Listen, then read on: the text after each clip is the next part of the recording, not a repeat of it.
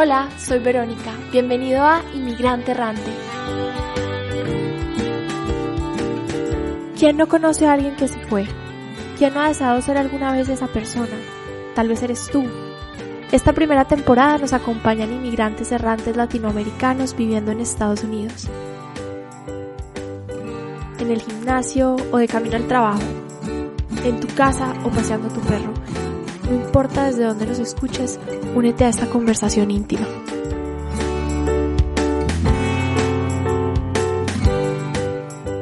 Clau, muchas gracias por estar aquí.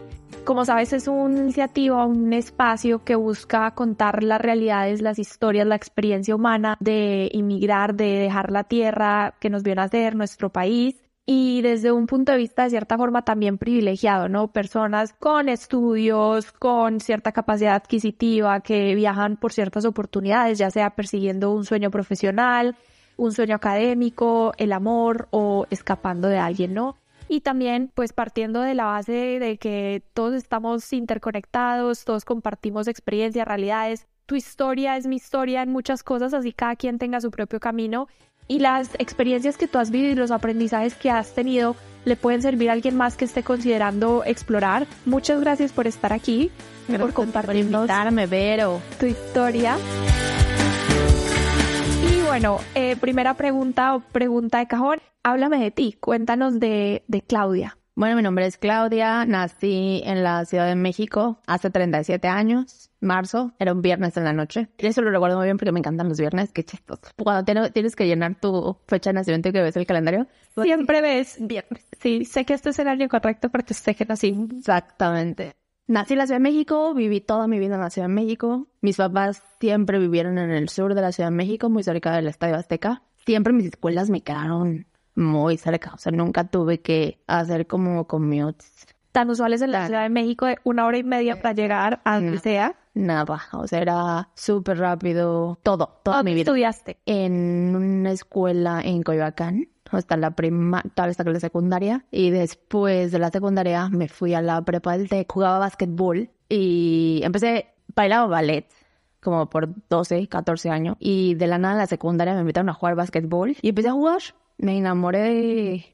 ¿Qué cambio? Me enamoré del deporte. Siempre mi mamá me tuvo en actividad tras actividad. Mandatorio que todos los días, excepto los viernes, salíamos de la escuela. Nos llevaba el lunch y nuestra ropa para cambiarnos en el coche y después ya nos repartía, ¿no? O sea, mi hermano menor que llegó por casi tres años y nos llevaba, nos repartía, o sea, me acuerdo que era lunes y miércoles, para mí era natación, martes y jueves era ballet, los viernes algún momento me llevaba clases de pintura, pero esos no duraron tanto, esos yo creo que duraron como, como tres o cuatro años. También de ahí una conexión más con los viernes, que era ese día de esparcimiento para ti, Así que como sería festivo. Los viernes para mí son, siguen siendo, o sea, es, el, es mi día. Mi cerebro incluso se mentalmente te desconecta. Bueno, empecé a jugar básquetbol, me fui al TEC de Monterrey a estudiar ahí la prepa y pues padrísimo. Me divertí muchísimo. Ganábamos campeonatos tanto estatales como nacionales y después de la prepa empecé la universidad. Siempre me gustó como el, arte, el diseño. Yo creo que también por el ballet tuve mucha influencia. Un poco el arte en, en general. Una mirada más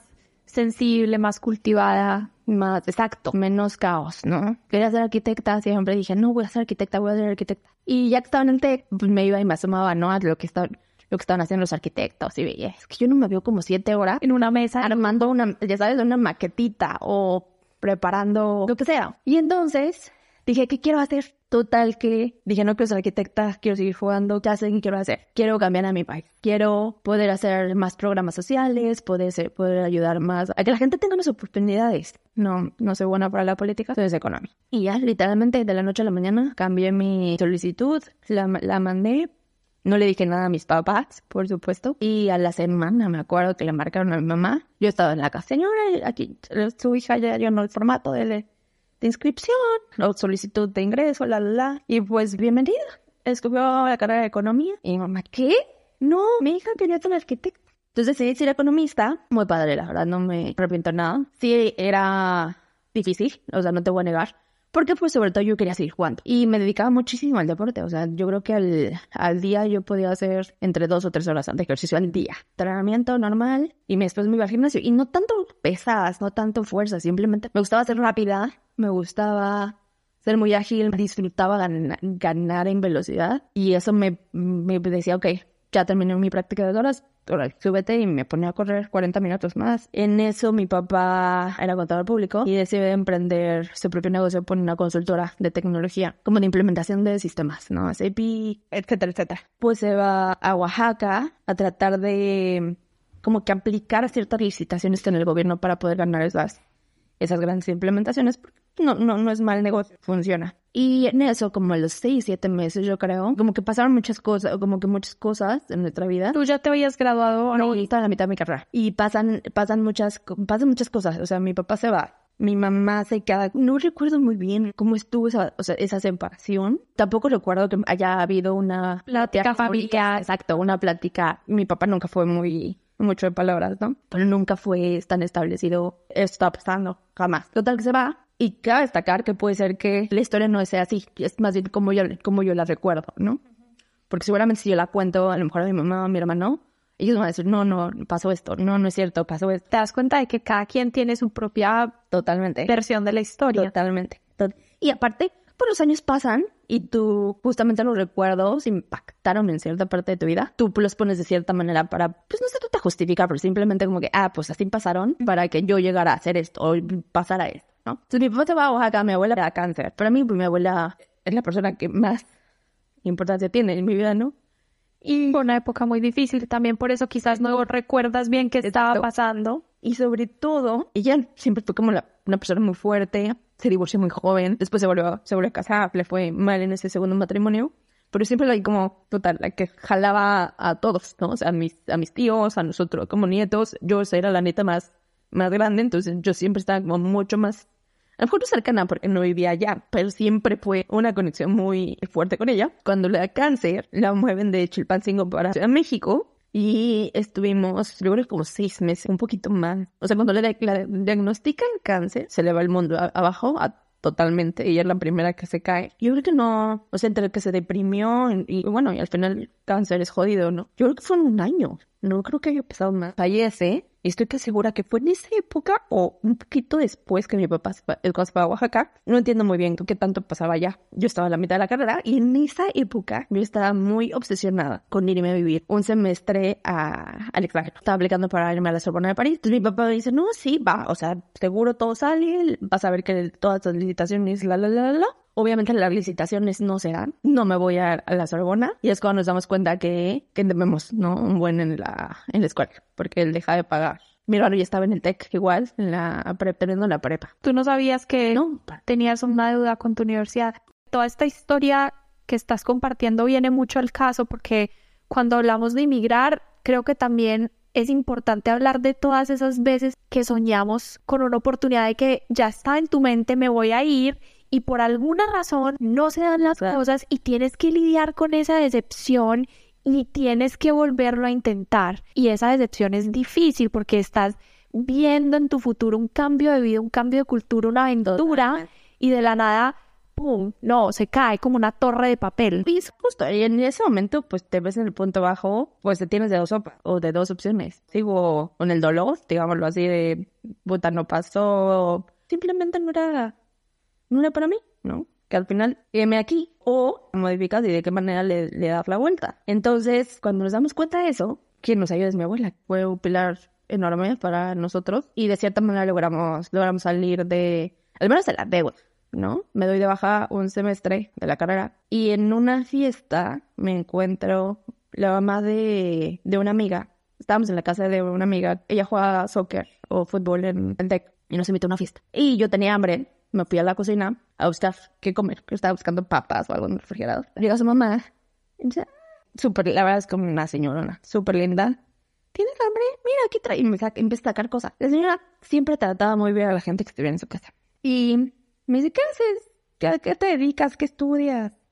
Y ah, pues bueno, quinto, sexto semestre de la, de la carrera de economía, juego básquetbol, conocí así a su hija, etcétera, etcétera. Ah, mira, qué coincidencia, estoy buscando gente para, para mi trabajo. ¿Quieres venirte a trabajar conmigo? Pues sí, ¿no? O sea, en ese momento, yo lo, único- lo primero que necesitaba Era generar. era trabajo, ¿no? De manera de qué manera yo ayudaba a mi mamá con todo el, desma- el desmadre que traíamos. Y así, bueno, no tenía ni ¿Qué idea. empresa era? En esa época era Deloitte. Empezaste así en el mundo de la consultoría. Para los que nos están escuchando, hoy en día Clau es una alta ejecutiva de una gran consultora internacional. Por temas de confidencialidad no vamos a compartir como nombre específico, pero sí vamos a hablar de su experiencia internacional y de cómo pues a veces implica migrar, casi que borrón y cuenta y volver a empezar, no importa en la trayectoria que fueras, a veces es necesario y es retador, pero también puedes seguir creciendo, ¿no? Exacto. Y era Deloitte. Honestamente, no tenía ni idea de lo que hacía. O sea, llegaba a mi casa, regresar a la casa, a tu casa. en- literalmente, ¿qué tiene que decir mi currículum en este momento de mi vida?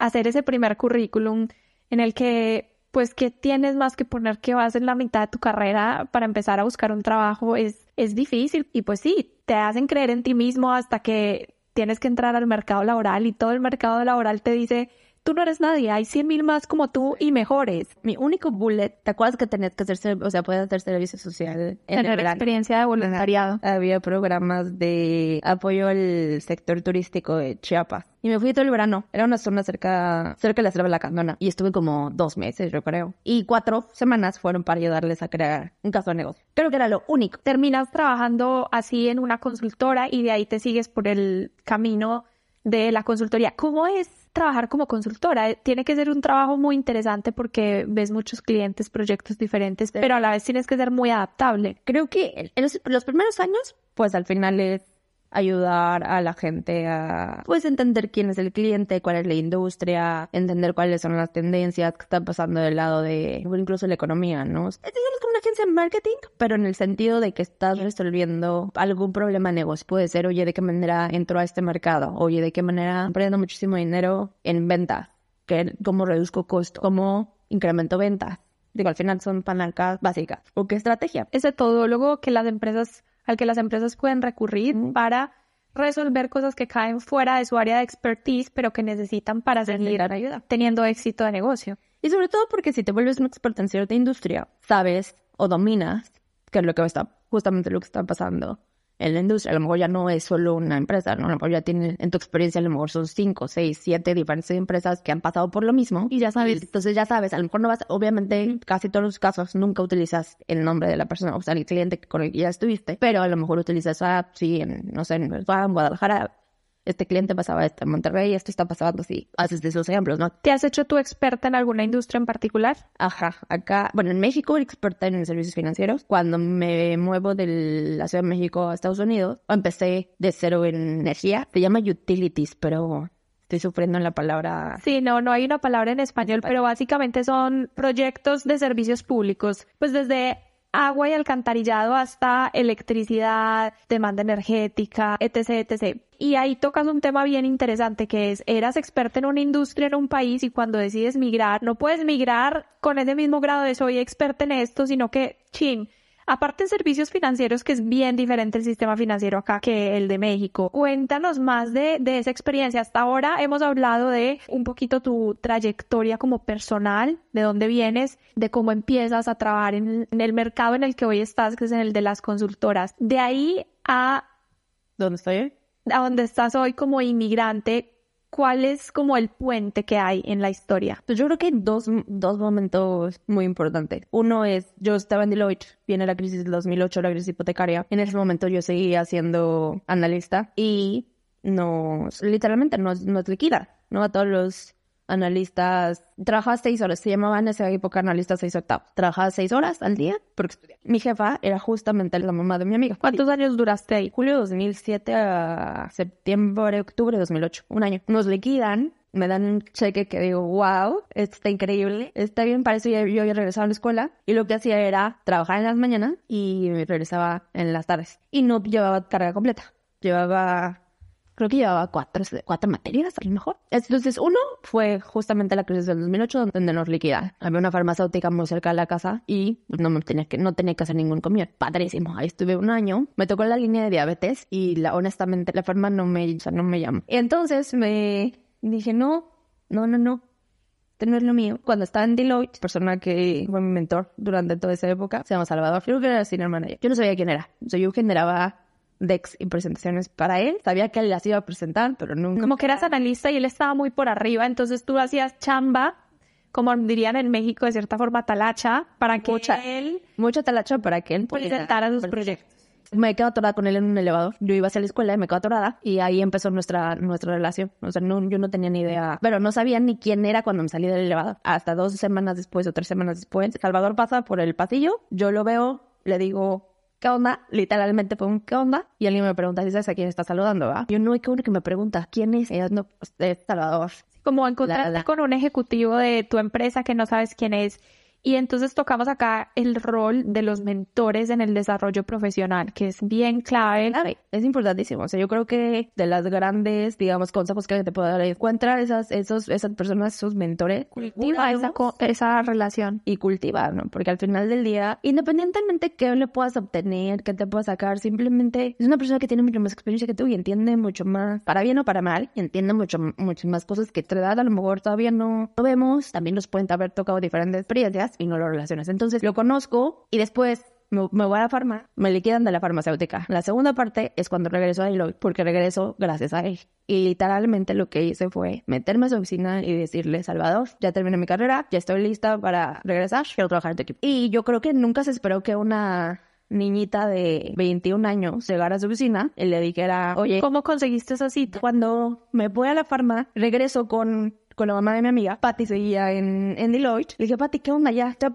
meses termino mi carrera. No quiero hacer farma. Lo mío, lo mío sí es consultoría, ¿no? Me encanta al tener algo diferente, me encanta investigar, me encanta saber cómo resolver un problema. Sí, súper bien, órale, regrésate. Tenemos una posición abierta, vente para acá. Yo regresé a trabajar con ella y es como yo ya tengo acceso de nuevo a las oficinas de Deloitte. Entonces, mi otro quiebre, digamos, es volver a la consultoría. volver a la consultoría, el rol del mentor que vas formando, que vas cultivando. Creo que también la parte que pasa lo de mi papá y que yo tengo que darme baja un semestre, pues una cosa yo creo que también al fin una gran lección para mí fue que lo tomas o lo tomas. Y siento que esa parte de carácter, de forzarme un carácter, no lo hubiera tenido si no, si no hubiera pasado lo que pasó. Claro, las experiencias difíciles están forjando carácter, nos están enseñando cosas que no son nada placenteras de aprender, pero que son necesarias para la vida. Entonces, regreso a consultoría y, y ya, me dediqué mucho tiempo a la consultoría. Después me invitan para irme a trabajar a, a un banco. Estoy ahí otro, otro mentor, aunque fue mi cliente además. En Deloitte te digo que me dedicaba siempre a servicios financieros y me tocó hacer un, pro- un proyecto de reducción de costos en el banco más grande de México. Y padrísimo, o sea, la verdad es que padrísimo. Trabajé con, con Edgar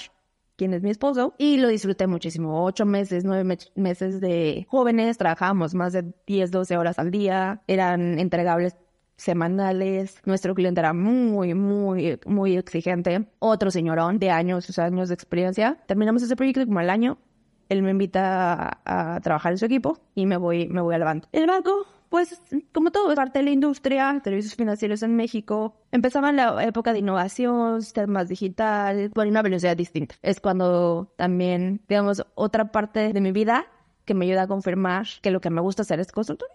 Me gusta es que no es monótono. Un día me toca hablar de la experiencia del cliente, mañana me va a tocar hablar de cómo podemos hacer mejor inteligencia artificial y mañana me va a tocar hablar de qué pasa en el centro, no sé, en el call center, ¿no? Entonces, otro mentor de mi vida y regreso a, a consultoría. Y ahí regreso a, a la empresa donde estoy acá en Estados Unidos, pero en México.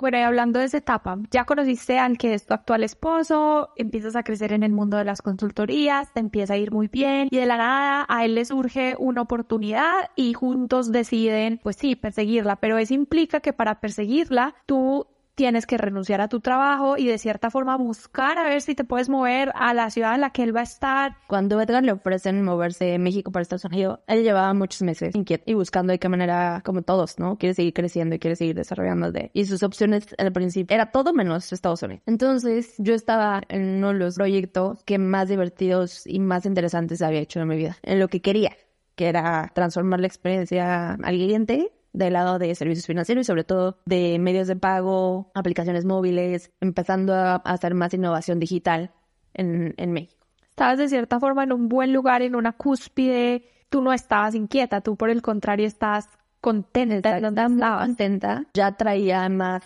años de experiencia para poder seguir justificando el, mi experiencia y mi expertise es servicios financieros y quiero ser socia en dos, tres años en esta empresa en, en México, ¿no? A dos, tres, cuatro años. Ahí hagamos una pausa para hablar, ya que estamos adentrándonos mucho en el mundo de la consultoría, como en esa meta o en ese objetivo de hacerte socio. Cuéntales para los que no estén tan empapados o que no sepan si buscaron una carrera en consultoría o cómo funciona, un poquito sobre ese objetivo o ese logro profesional de cierta forma, el ser socio. El socio implica que a lo mejor tienes, simplemente tú tienes mucho más poder de, decidir, de decisión sobre qué clientes puedes llevar, qué quieres hacer. Te vuelves dueño de poder manejar esa cartera y sobre todo de poder ir usando tu experiencia en muchos aspectos y ángulos. Cierto cliente puede tener un problema de reducción de costos, pero a lo mejor el otro quiere transformar su centro de operaciones. A lo mejor el otro quiere, no sé, adquirir una Sofom. El ir brincando y poder ganando al final más experiencia, sí, pero con tu conocimiento y teniendo y formando, sobre todo formando a la gente. Crear tu propio equipo. ¿Y qué pasa para que te vuelvas socio? ¿Es basado en méritos, en años de antigüedad o en conexiones? Es mucho, es mucho, sí, tiene que ver obviamente la parte de tu experiencia, pero tiene mucho que ver basado en ventas y, tu renta, y la rentabilidad que generas hacia hacia la consultora. Hacia tus cuentas, es tu consulta. Ok, bueno, ya, ya que nos respondiste esa pregunta, volvemos a la anterior. Entonces, tú estás bien, tú estás creciendo, tú estás plena de cierta forma profesionalmente, tu pareja le sale una oportunidad de irse. No estaba casada. Empezamos a vivir juntos, pero no estábamos casados. Siempre dije, no quiero tener hijos. Si vamos a estar juntos, vamos a estar juntos. Y vamos a ser, vamos a ser pareja. Esto es 50-50. Mi familia no fue machista, ¿no? Siempre fue tienes las mismas oportunidades, eres libre de hacer lo que tú quieras, como tú lo quieras. Eso sí se lo agradezco mucho. O sea, que es una gran apertura a mis papás, sobre todo a mi mamá. Y cuando decido estar con Edgar y decir, órale, vámonos, pues es, va y ese punto yo creo como pareja de poder decir, vamos a estar juntos y el estar juntos implica que los dos tenemos que estar bien. Y creo que el punto que quiero llegar es, no es que sacrificas tú, que sacrifico yo. Simplemente es de qué manera las decisiones que yo tomo te ayudan a estar en una mejor posición tú, para que tú también, o sea, sabes como que para que tú seas feliz, igual en cierto momento, tú ya te equilibraste, estás acá, estás más cómodo, te gusta mucho más lo que haces. ¿De qué manera me vas a tú echar la mano para que si yo, o sea, si yo no estoy en el, en el nivel que yo quiero estar, ¿cómo quieres llamarle? Felicidad, alegría, no sé, dedicación, lo que sea. ¿De qué manera me vas a dar como el pump, ¿no? De equilibrar la, o sea, esa balanza sumándose a otros, ¿no? Que acordamos como pareja. Entonces, cuando le ofrecen venirse a Estados Unidos, yo entiendo perfectamente que él, no tenía ya que quedarse en México. Su parte de crecimiento no estaba muy claro. Yo lo veía, ¿no? Estaba inquieto. Claro, no, vámonos, vámonos, vámonos. Entonces, vámonos. Cuando empiezo a buscar cómo recolocarme con la misma empresa de México a Estados Unidos, entonces me encuentro a otra, me encuentro una posición abierta en Seattle, vi el nombre, ¿no? O sea, de la persona de Estados Unidos, y le mando le escribí un mail. Me un mail, le conté mi historia. Este es mi nombre, esto es lo que he hecho, esto es mi credencial, mi currículum, mi visa, todo, me dice, ok, a ver, déjame hablar contigo, déjame platicar contigo, déjame conocerte. Me subo a una llamada con él, me dice, sí, no te preocupes, vamos a, al sentido. Estás en Seattle, yo necesito una, una posición en Seattle, vente. Me tomó como seis, siete meses a que se abriera la, posición formalmente y que todo pasara bien. Y también me tocó conocer mi primer mentora, una sueca, que tiene la misma historia que yo, solo que sueca. Me encanta que digas eso porque ese es mi argumento con todo este programa. O sea, es muy fácil ver cómo tenemos tantas cosas en común, pues tenemos que compartirlas porque así es que nos damos cuenta de, ah, pues qué bueno que tú lo manejaste así, yo hice lo opuesto y me dio un resultado totalmente distinto. Totalmente distinto. Algo parecido. Y bueno, ya tiene la misma historia que yo, es mi mentora hoy, a la fecha, sigue siendo mi mentora. Llevo cinco años acá.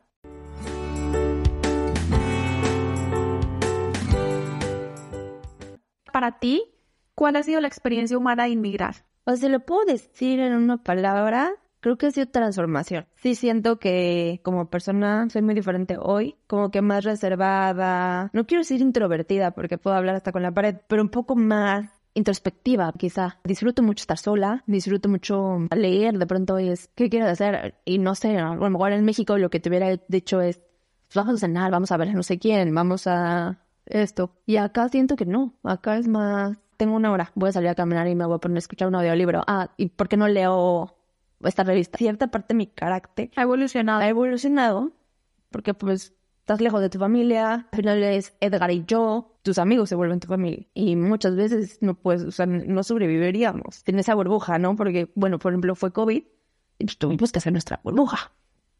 Y las interacciones son, son importantísimas. Ahora, no te voy a negar, sí extraño a la gente. O sea, estoy en México y quiero hacer todo. Quiero ir a ver a mis tíos, quiero ir a ver a mis a mi mamá, quiero estar con mi hermano, pero a lo mejor eso me dura una semana o dos. Después ya es como... Yo siempre tengo una relación como, no sé, intensa con el volver. Siempre vuelves, si puedes, si tienes el privilegio, siempre vuelves, así sea a visitar, a ver a tu familia. A veces tienes que volver lastimosamente por momentos familiares también difíciles, pero no sé, como dices, vuelves y te emocionas y, y quieres hacer todo y a la vez luego te hastías y te hartas porque ya no es tu casa, ya no es donde estás acostumbrado, entonces sientes también un poco ese, pues ese fastidio y eso genera también otras emociones, a veces genera culpa, a veces genera estrés. ¿Cómo es para ti volver? Yo creo que le pasa a muchos, ¿no? De que vas y quieres hacer tanto, que siento que es mucho más interesante a veces de lo que sería si vivieras allá. ¿Te ves viviendo otra vez en la Ciudad de México? No. ¿Por qué? Amo la Ciudad de México con todo mi corazón. Soy muy orgullosa de ser de la Ciudad de México, pero ya no estoy tan adaptada a este nivel de, de caos, de tráfico, de, de gente. No quiero que suene, por supuesto, ser ofensivo, pero de desorden, ¿no? De que, de que estás en la fila del supermercado a lo mejor y, y alguien ya se te metió en la fila. Y tú, ¿qué onda? Llevo aquí 10 minutos. Yo lo veo también cuando vuelvo a Medellín. El civismo, por así llamarlo, de Medellín es muy distinto al civismo de acá y en particular mi, no sé, mi aprendizaje ha sido eh, en Seattle, la gente está muy acostumbrada a seguir reglas. Pues regresas a, a otra ciudad, a otro contexto y es difícil volverte a adaptar. Pero también a veces lo que está, lo que está bien jodido es a lo mejor no sé si te pasa a ti, pero también con los mexicanos sobre todo es, venimos para acá y seguimos las reglas, ¿no? Allá no. Porque, o sea, porque también no nos costaría nada seguir ciertas reglas, y no solo por, por seguirlas, sino por el bien de todo. Eso habla de también cómo los, los inmigrantes nos adaptamos a la cultura a la que llegamos. ¿Cómo ha sido también para ti adaptarte a una nueva cultura? Me costó más adaptarme al clima. Regresé a ser mucho más, o sea, un poco más de deporte. Hay muchas cosas al aire, al aire libre, entonces como que caminaba, corríamos y luego ya empezamos a, a hacer cosas en el agua. Y muchos mexicanos estábamos muy juntos en esa época porque había mucha gente que se mudó muy seguido. Teníamos nuestra, pues sí, nuestra burbuja migrante. Vas haciendo esos grupitos, no sé, como que entre extranjeros nos encontramos. Exactamente. ¿Qué me costó? COVID. COVID para mí muy duro. Muy, muy duro. Olvídate el encerrado. Era, pues, todo cambio para mí, ¿no? Ya no viajaba, trabajaba muchas horas. Justamente tenía la diferencia de horario. Era un proyecto global en el que yo despertaba cuatro 5 de la mañana para hablar con Italia, Polonia y Costa del Este. Ah, después ya hablaba México-Brasil. Me dormía y despertaba para hablar con, con Asia, con China e India también. Mirando en retrospectiva, ¿qué estereotipos has tenido que romper? El estereotipo de ser mujer latina. Creo que mucho tiene que ver que tienes que, ser, que demostrar a tu propio equipo que lo que, te, lo que dice tu currículum es cierto. Eso uno. También, pues el inglés no es mi, no es mi primera lengua. Lo que hago todavía a la fecha es embrace it, es lo que es, ¿no? No me acuerdo de la palabra y la describes, ¿no? Pasa mucho el síndrome del impostor. Independientemente seas inmigrante o no, un hombre cree que es experto. O sea, tú puedes ver una, una descripción de un trabajo y el hombre va a ver que tienes que cumplir 10 bullets y ve que cumple 4 y él va a decir, ya soy experto. Tú como mujer ves que tienes que cumplir 10 bullets y como no cumples, a lo mejor nada más cumples con esos cuatro, tú solita dices, chin, no, no llego ni a la mitad. O sea, los primeros tres meses, pero yo creo que lloré todo el, cada dos semanas. Volteaba con Edgar le decía, no sé qué hago aquí. Y creo que nadie te habla, bueno, no es que nadie, pero a veces eso como que se omite en la emoción de todo el proceso. Y van a haber momentos en los que te vas a cuestionar qué estás haciendo aquí, que vas a tener todas las razones para decir, tomé la decisión que no era, ya mi vida se va a ir a la fregada, mi carrera, pero bueno, al fin y al cabo, como todos los momentos retadores en la vida pasan, hay que tomar la tormenta con las velas abajo. También no se trata de aceptar, es simplemente la vida, momentos bajos, momentos altos, ¿no? Y depende mucho de la óptica en la que lo tomes. O sea, yo mucho lo que creo es, ok, me toca ese momento bajo, un poco para atrás, ¿qué es lo que tienes? ¿Qué te gusta, qué no te gusta, qué quieres cambiar? Para mí es como es una pausa. A ver, chiquita, yo era aceleradísima, un nivel enfermo. O sea, me decían Claudia la intensita. Estaba como desquiciada. Empieza a repercutir en tu vida en tu salud, sobre personal y en tu salud. Y tu vida personal también. De nuevo, o sea, esas, esas pausas a mí me servían de... Se me puso que me quedé dormida, choqué y me quedé dormida. Mi coche dio todas las cinco vueltas y sobreviví. Y se me dijeron, no, sobreviviste milagro. Y de nuevo, en mi vida he tenido como esa de pausa y bajos. Algo no estoy haciendo, algo no está balanceado, que es lo que tienes que ocultar. Y justamente es parte de, de nuevo, de qué es lo que te hace qué es lo que, qué es lo que te motiva de encontrar ese propósito y volver. Y, y definitivamente sí, esos altos y bajos son presentes para todos. Únicamente creo que agregarle la complejidad de ser migrante, estar lejos, a veces estar apenas construyendo una red de apoyo, estar pues solo en otra cultura, te puede llevar a, magnificar esa, esas emociones y esa dificultad pero bueno, también hay grandes oportunidades de crecimiento. ¿Qué consejo le podrías dar tú ya con este aprendizaje, por ejemplo, a otras mujeres latinas que quieran inmigrar y mujeres en general de cualquier parte que quieran inmigrar? Yo creo que uno créetela. Esa es la más grande. Pues créetela. Créetela. Siempre va a haber, va a haber inseguridades. Siempre vas a tener ese grito diciéndote, sí, es tan buena como crees. Siempre. Pero es contra eso, ¿no? O sea, es decir, pues sí, sí puedo, sí lo voy a hacer. La parte de, me choca la palabra networking porque no es algo natural en nuestra cultura. Creo que para nosotros todavía no lo logro explicar, pero todavía me cuesta mucho trabajo el tema de cómo ven el tema de la relación laboral, de qué tan importante es hacer ese networking. No sé si a ti te pasaba, pero pues, me pasaba más natural, no llegar a platicar con alguien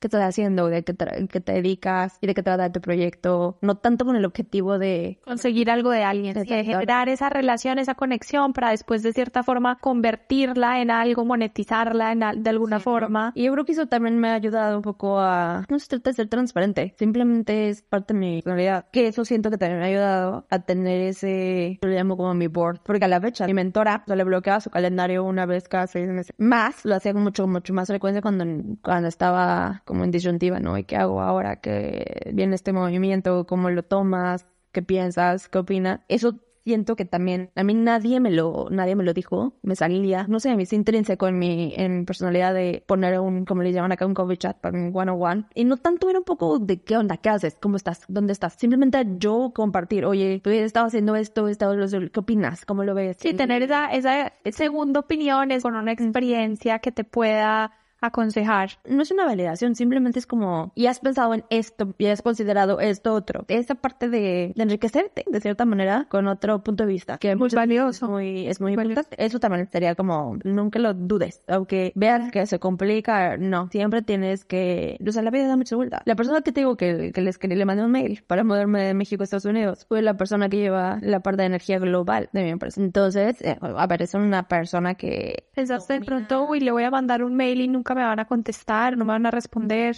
El grillito que te dice, ¿para qué haces esto? No le mandes, nadie te va a responder. No, exacto. Seguramente hay mucha gente que no me respondió, ¿no? Porque seguramente no fue la primera vez que, que lo intenté. Hay que tocar muchas puertas para que alguna se abra. exactamente. Oye, Clau, y ya para ir cerrando un poco nuestra entrevista, hemos hablado de muchos temas. Cuando piensas en el proceso de emigrar, ya sea desde un punto de vista profesional, desde el punto de vista de la relación, a nivel personal, emocional, ¿qué tema no hemos tocado, qué pregunta no te he hecho, creo que el tema de estar ya cómodo, o sea, ya que te mudaste, ya que lograste todo, tener, volver, tener volver esa seguridad, no seguridad, esa comodidad de, desde cómo obtener tu seguro social, cómo abrir una tarjeta de crédito, qué es lo que tienes que hacer para abrir una cuenta, qué es lo que tienes que hacer para asegurarte que como toda la burocracia que te seguro y cosas muy o sea, muy, muy trascendentales, ¿no? Transaccionales que, que uno no llega a, a visualizar ni vislumbrar y hasta que te pasa. Me han parado por uh, límite de velocidad, porque aquí en diferentes estados hay diferentes límites de velocidades. Yo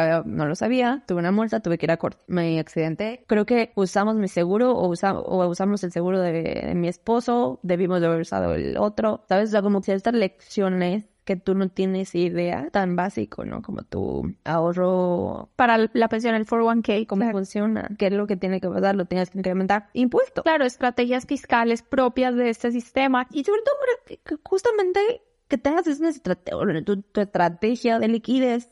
De lo primero que te advirtieron, cuidado que al final de año cuando hagas impuestos luego te llega una cuenta de 10 mil dólares y tú te vas a desmayar. Y es como prepárate para saldar esa cuenta. No es como la prioridad cuando te vas a mudar entre tantas cosas, saber cuál va a ser tu estrategia fiscal, pero pues sí, creo que es un buen consejo también. Bueno, Claudia, llevamos un buen rato hablando. No, muchas gracias, pero esto está muy divertido. Cuando menos piensas, ya llevamos dos horas y tú, sí, cuando se fueron dos horas. Qué rico que nos acompañaste hoy en Inmigrante Errante. Me encantaría que te sumes a la conversación. Únete a nosotros en redes sociales, arroba inmigrante errante, y para conocer más sobre este proyecto visita mi página web peribero300.com. Pero sobre todo, comparte esta historia con quien creas que pueda necesitar escucharla también. Gracias y hasta el próximo episodio.